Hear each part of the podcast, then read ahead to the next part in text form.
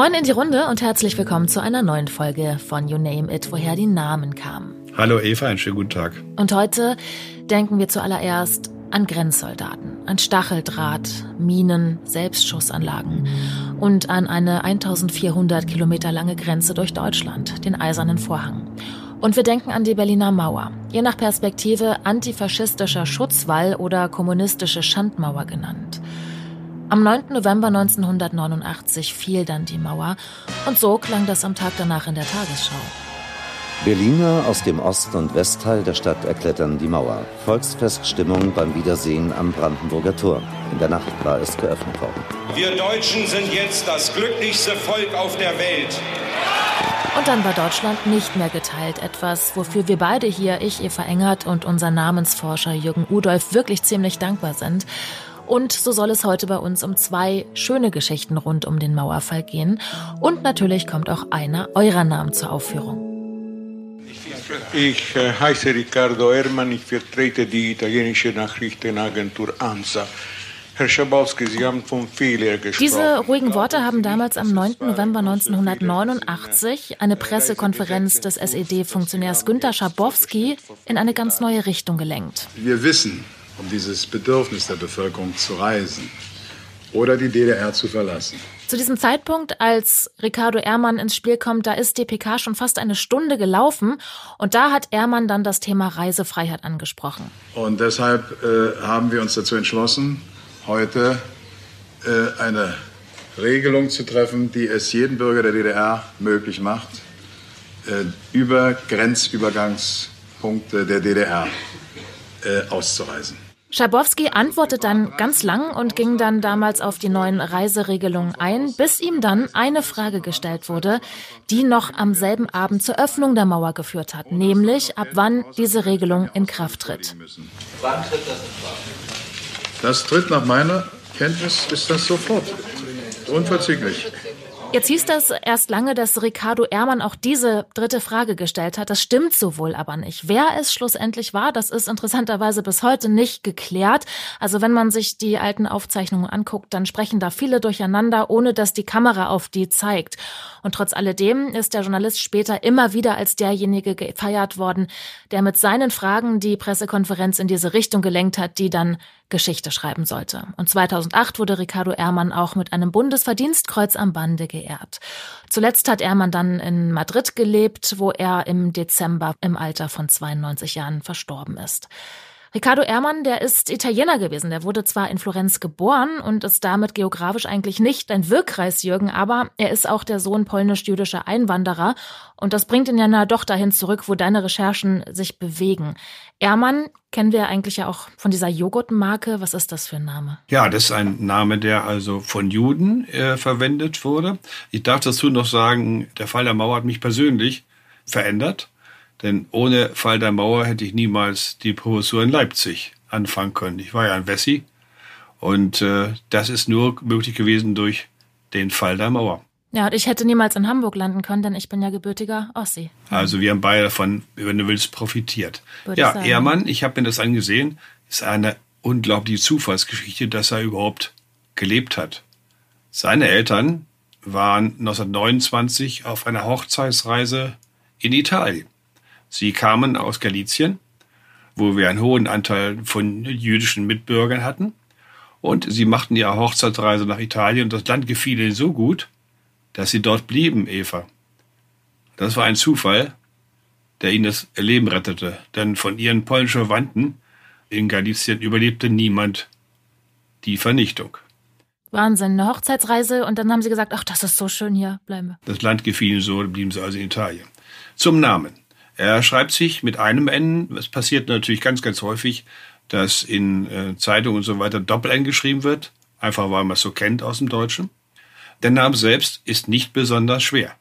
Es ist ein Name, den wir heute auch gut verstehen wollen als Ehrenmann. Ich denke, das verstehen wir, ja. was für ein Mann das ist. Aber dazu muss man natürlich ein bisschen was wissen, wie Juden zu ihrem Familiennamen gekommen sind, speziell in Österreich-Ungarn denn Galizien gehörte damals bis 1918 zur österreich-ungarischen Monarchie. Und äh, Konrad Kunze schreibt in seinem DTV-Atlas, Es gibt so Vorstellungen, dass die Juden ganz besondere seltsame Namen gehabt haben. Der Fachausdruck dafür ist Ekelnamen. Man erzählt sich immer wieder die Geschichte, dass die Kommissäre der österreich-ungarischen Monarchie den Juden ekelhafte Namen gegeben haben, die die Juden dann für viel Geld dann ändern konnten. Das war so ein Trick. Das ist weit verbreitet, diese Geschichte. Konrad Kunze sagt nun, das ist nur äußerst selten vorgekommen. Er hat dann mal geprüft in Berlin im jüdischen Adressbuch, ob es da so seltsame Namen gibt. Da gab es nur wenige Fälle. Ich lese die mal vor. Buttermilch, Grobtuch, Leichentritt, Pergamenta, Goldbaum, Nachtlicht, Wasserstrom. Das Seltsame an dieser Geschichte ist, dass in der deutschen Bevölkerung die Vorstellung vorherrscht, besondere Namen seien auch besonders jüdisch. Und da stellt Kunze ganz klar, nein, nein, das ist keineswegs der Fall, sondern die Namen, die den Juden gegeben wurden, waren im Grunde auch Namen, die den Deutschen gegeben wurden. Aber es gab einen Unterschied. In den jüdischen Namen waren die Elemente gut erkennbar. Eva, du hast ja schon gemerkt, wenn wir über Namen sprechen, Familiennamen oder auch Ortsnamen, auf den ersten Blick haben wir keinen Zugang. Oft, genau, weil dann andere Sprachen da drin stecken oder Veränderungen, ne? Ja, oder Hamburg, ne? Auf den ersten Blick hast du keinen Zugang. Oder Berlin. Oder Leipzig. Nimm, was du willst. Und bei den jüdischen Namen gibt es nun die Erscheinung, die haben sich ihren Namen ja gegeben, selbst, weil sie dazu aufgefordert waren. Ich komme gleich ganz kurz dazu. Und dann fallen diese jüdischen Namen durch ihre Durchsichtigkeit auf. Rosenblatt, Rosenblatt oder so. Ah, Rosenblatt, guck mal, wir beide zwei doofe ein Gedanke. Genau. Rosenblatt, Goldberg, Lilienfeld, Wiesenthal, Sternberg. Hm. Äh, da erkennen wir sofort, was drinsteckt. Und das ist das Besondere an jüdischen Namen. Frage ist, warum mussten die Juden eigentlich Familiennamen nehmen? Das hat es zu tun mit einem Toleranzedikt des österreich-ungarischen Kaisers, Josef II. Der hatte ein Toleranzedikt erlassen und die Juden konnten also die vollen Bürgerrechte bekommen. Voraussetzung war, sie wurden gezwungen, ihre Familiennamen nach deutschem Muster anzunehmen. Das war der Grund für diese ganze Entwicklung. Und jetzt zum Namen Ehrmann. Das ist einfach der Ehrenmann. Das Ehrenmann ist ein Name, der von irgendeinem äh, Juden sich selbst gegeben wurde mehr oder weniger. Er kannte das aus dem, aus dem Deutschen, das Wort. Das Deutsche war ja eine wichtige Sprache in Osteuropa. Ich weiß nicht, ob du das weißt, dass das Jiddische, die Sprache der osteuropäischen Juden, als deutsche, als germanische Sprache gilt. Weil die Basis in Deutsch ist, vor allem aus dem Mittelhochdeutschen übernommen, daneben aber viele slawische Elemente drin hat. Nochmals, der Name Ehrmann, es ist der Ehrenmann, den sich hier der Vorfahre von unserem Journalisten Ricardo Ehrmann, ich würde sagen, im 19. Jahrhundert selbst gegeben hat.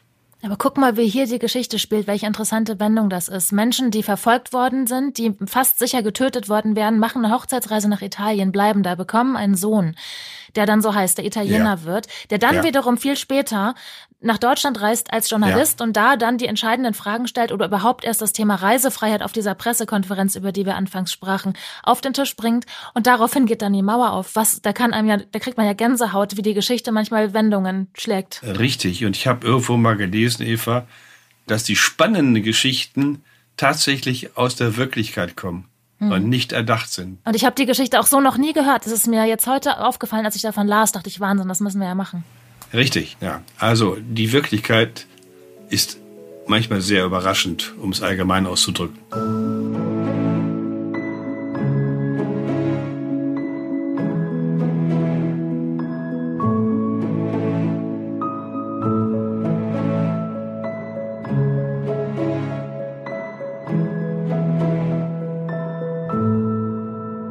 Ja, und um einen eher kreativen Umgang mit der Wirklichkeit geht es auch jetzt bei uns in der zweiten Mauergeschichte. Da gibt's ja einen Amerikaner, der im Herzen Deutscher ist und immerhin hat er ja quasi persönlich die Mauer eingerissen.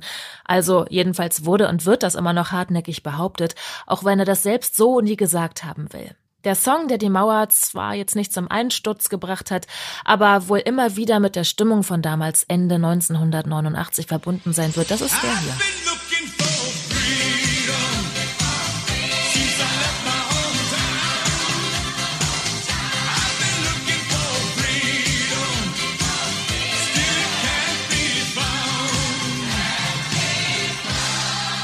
Wenige Wochen nach dem Mauerfall, das war Silvester 1989, das erste Silvester seit Jahrzehnten, dass die Berliner wieder vereint feiern konnten am Brandenburger Tor. Und der Hoff damals mit blinkender Lederjacke, mit Pianoschal, habt ihr vielleicht noch vor Augen. Direkt am Brandenburger Tor war das und unter ihm haben Hunderttausende gefeiert.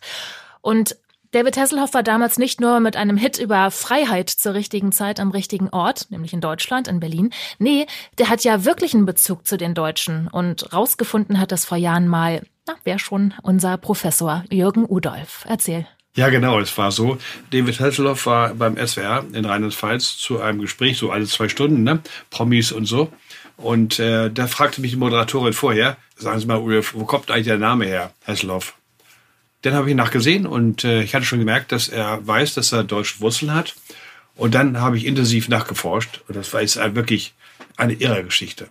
Wir wissen, dass seine Ur-Urgroßmutter Meta 1842 in Hastedt geboren, im damaligen Königreich Hannover, die ist 1865 mit fünf Kindern ausgewandert nach Amerika mit dem Auswandererschiff Johanne Wilhelmine. Einer ihrer Söhne war Karl Hasselhoff, damals muss man Deutsch aussprechen, und er war der Urgroßvater von David Hasselhoff. Was jetzt so irre ist, Eva, ist, man kann die Wurzeln dieser Familie Hasselhoff auf ein Haus in einem Dorf zurückführen. Und wie macht man das? Geht folgendermaßen. Wenn man eine Verbreitungskarte in Deutschland macht von Hasselhoff, findet man eine gewisse Konzentration bei Bremen und vor allen Dingen Pferden an der Aller. Und dann gibt es ein Ortsfamilienbuch von Pferden. Die gibt es von vielen Orten inzwischen schon, Ortsfamilienbücher. Da notieren dann die Personen, die sich dafür interessieren, wer hat wann wo gelebt in dem Dorf. Und da habe ich eine ganze Latte von Hasselhoffs, die alle in Völkersen bei Pferden geboren sind. Und zwar sehr weit zurück. Ich habe hier einen Albert, geboren 1572, Eva, 1572 in Völkersen. Dann weitere Hasselhoffs. Ich sage nur die Geburtsjahre. 1610, 1684, 1729, 1751, 1828. Alle in Völker sind geboren. Und wenn ich es richtig sehe, ist dieser Albert Hasselhoff von 15, geboren 1572 der älteste Hasselhoff. Und dann kann man herausfinden, dass es sogenannte Meierhöfe gab in Völkersen. Und es gab Vollmeier und Halbmeier. Und dann gab es Brandkassenregister. Und von Völkersen gibt es eins mit der Nummer zwei. Das ist der Hof, der als zweiter in der Brandkasse eingetragen war. Und bei diesem Völkersenhof Nummer zwei steht folgender Eintrag. Hof Nummer zwei, alter Name Hasselhoff und Typ Halbmeier. Er hatte also eine Halbmeierstelle. Das war dann vererbbar auch. Halbmeier heißt sowas wie Halbtagsverwalter sein? Oder? Ja, ja, eine Halbstelle als Verwalter. Und damit hat man die, genau den Hof gefunden, von dem aus die Familie Hasselhoff gekommen ist. Und heute hat dieser Hof folgende Adresse: 27299 Langwedel, Völkerser Landstraße Nummer 63. Jetzt können da äh, David Hasselhoff-Fans hinpilgern. Jetzt hast du gesagt, wo das war. ja, können sie hinpilgern und David Hasselhoff hat das selbst gemacht. RTL hat dann diese Geschichte aufgegriffen und dann war er dort mit seinem Auto da. Ich habe das nie gesehen. Diese, äh, weiß nicht, du kennst das Auto, ne? Aus seiner Serie. Knight Rider. Ja, ja, genau. Und äh, dann hat RTL da riesen Show draus gemacht. Dort in diesem Ort. Und er hat praktisch sein altes Heimathaus besucht. Das ging zurück auf die Geschichte, dass ich nachsehen musste, wo der Name herkommt. Ach ja, wo kommt der Name her? Das ist also ein Hof, der in der Nähe von Haselnussstauden stand. Ne? Ein Haselhof eigentlich. Wird gern verkürzt zu Hassel. Das ist die Lösung jetzt für alles. Aber nochmals, Eva, dass man einen Familiennamen über Jahrhunderte auf ein Haus zurückführen kann, das ist nicht allzu häufig möglich. Und dann noch bei so einem Prominenten, der war ja ziemlich glücklich dann, ne? Ja, der war sehr happy. Und ich habe ihn dann auch getroffen in Berlin. Er hat mich mit da eingeladen, weil ich ihm das ja Ganze geschickt hatte. Er hat dann eine Show gemacht in Berlin. Und da traf ich einen anderen Menschen mit einem ähnlichen Namen. Und der hatte damals, ich habe mit ihm gesprochen, und das war der Herr Haseloff. Mein Name ist Rainer Haseloff. Seit 2011 bin ich Ministerpräsident in Sachsen-Anhalt. Genau, das wird noch verrückter. Der äh, Rainer Haseloff äh, aus Sachsen-Anhalt, der Ministerpräsident, hat er jetzt gedacht, der ist verwandt, äh, verschwägert? Ja, hat er gedacht. Und äh, ich habe mich dann über seinen Namen informiert. Haseloff schreibt sie ein bisschen anders, wäre aber kein Problem. Und da sieht die Geschichte anders aus, denn die Haseloffs haben ihr Zentrum von der Verbreitung her in Brandenburg. Und die Grundlage ist nicht das Haus in Völkersen bei Pferden, sondern der Ortsname Haseloff im Kreis Potsdam-Mittelmark. Das ist die Grundlage dieses Familiennamens. Und der nur wiederum, Eva, hat auch wieder eine tolle Geschichte hinter sich. Denn der ist von niederländischen Siedlern nach Brandenburg übertragen worden.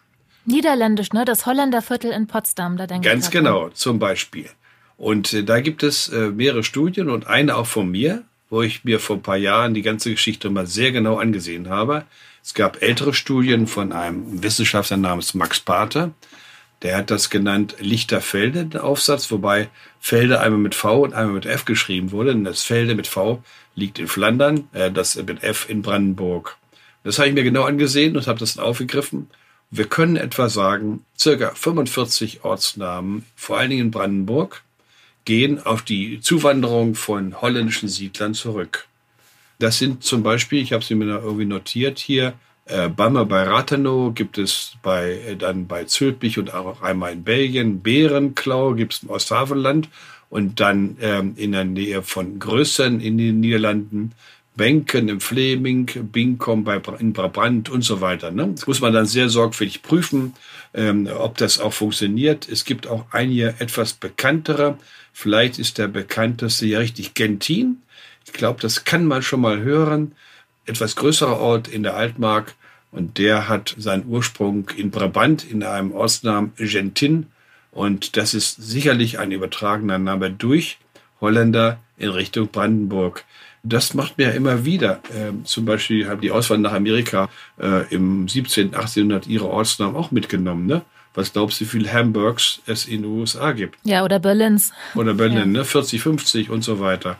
Äh, etwas muss ich noch hinzufügen. Äh, was ist mit dem Ortsnamen Haseloff, von dem der Ministerpräsident seinen Namen hat? Die Herkunft ist schwierig.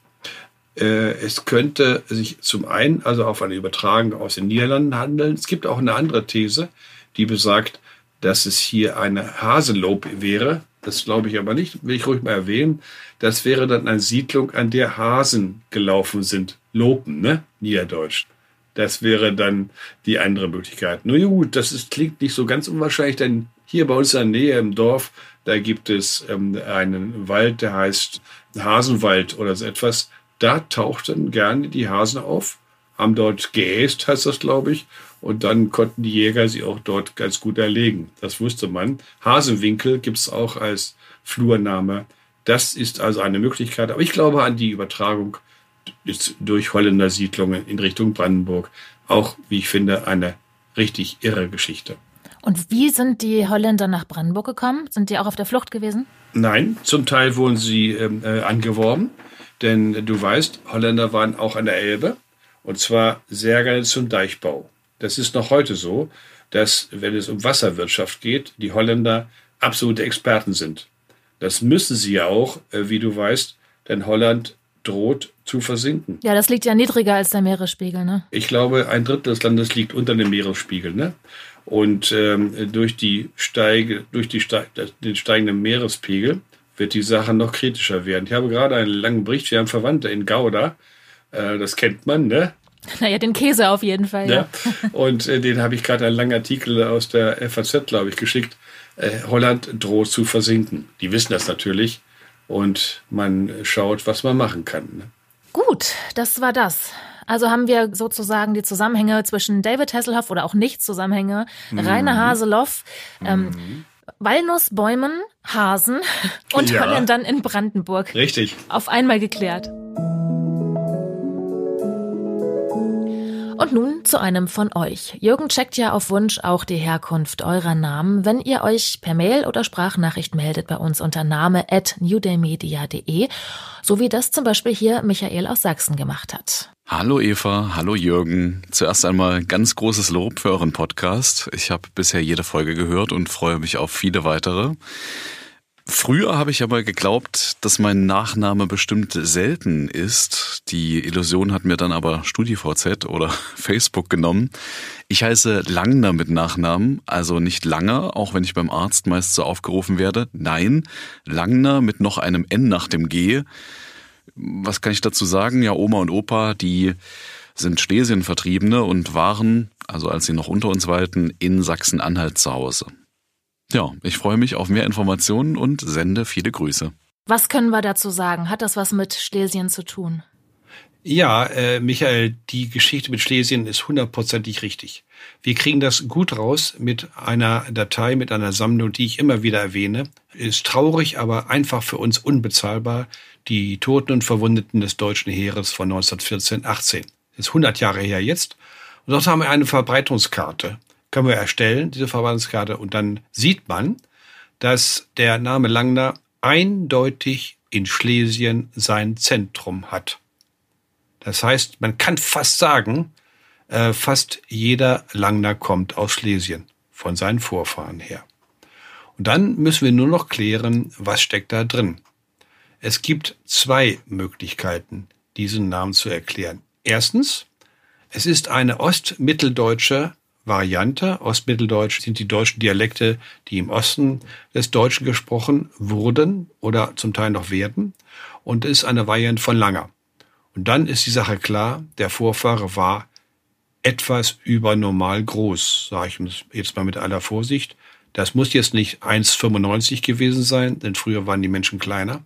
Das kann schon 1,80 gewesen sein in der Richtung. Dann wäre es einfach nur jemand, der größer als normal war.